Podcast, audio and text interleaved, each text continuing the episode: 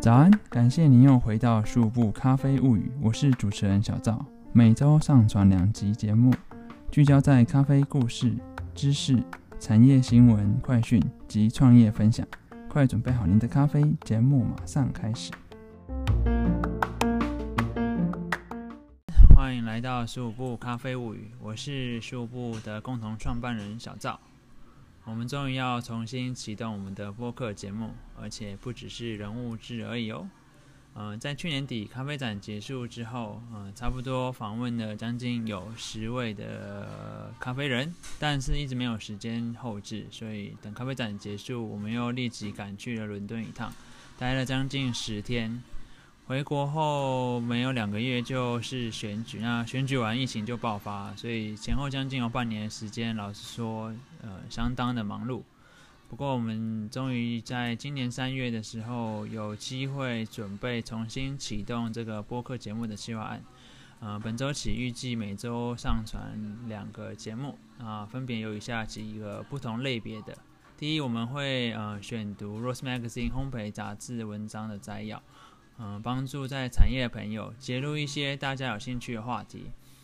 有时候可能会是借助像是呃世界咖啡研究 （World Coffee Research） 或是其他语文杂志的补充，啊，届时就会可以让更多的朋友知道就是世界咖啡专业领域的一些动态。第二。主题专栏，我们接下来会与英国生豆商 Carvela 的亚洲业务上合作一个主题专栏，主要的呃重点会围绕在我们台湾市场一些比较流行的话题上面，也会与国际上一些正在发生的大事连接到国外，那未来很有可能会采访到产地的专业人士。第三，咖啡市场的前瞻新闻以及研讨会的分享。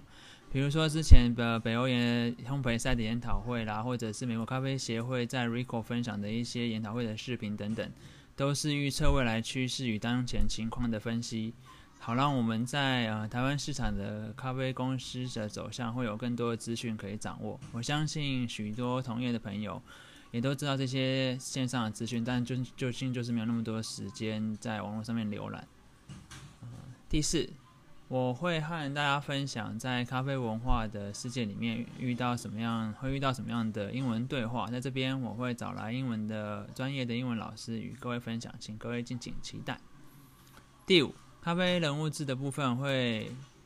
变成每月一集。啊，大家千万不要错过，未来的节目也会有一些变动。我们不会再聚焦在专业呃咖啡专业人士，而是不同产业里，所以就变成人物质。是的，我们会更有更多跨领域的专家来到我们的播客节目里面，在未来的市场里面有更好的准备。我相信，像是今年的状况。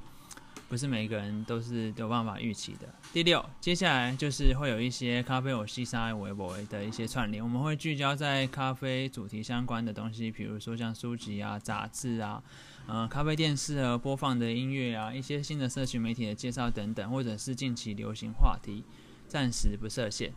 也希望各位的朋友留言给我们，大家会想要听的话题等等啊，我们会尽力去准备。第七。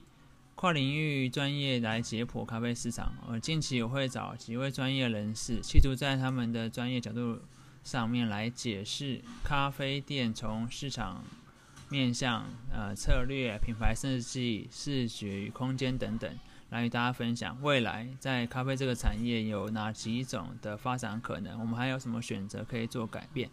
那以上就是七个不同面向的节目，我希望大家会喜欢。当然。如果有遇到对本节目有什么意见或指教，也都希望大家留言给我们，我们会尽力去改善。也谢谢大家一路以来的支持，这个节目断断续续，实在是非常抱歉。